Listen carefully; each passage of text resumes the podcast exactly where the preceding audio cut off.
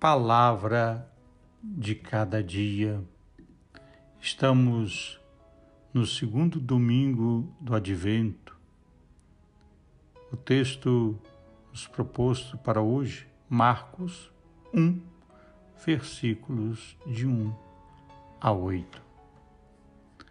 Conversão significa entrega e abandono.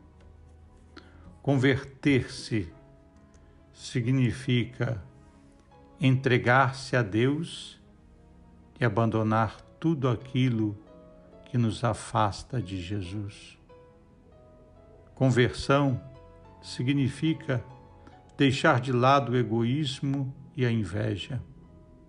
Conversão é fraternidade, é partilha, é trilhar o caminho do amor e trocar a própria vida por verdade, justiça e paz.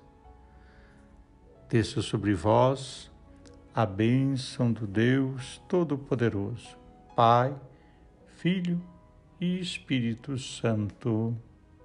Amém. Um forte abraço, Padre Helder Salvador.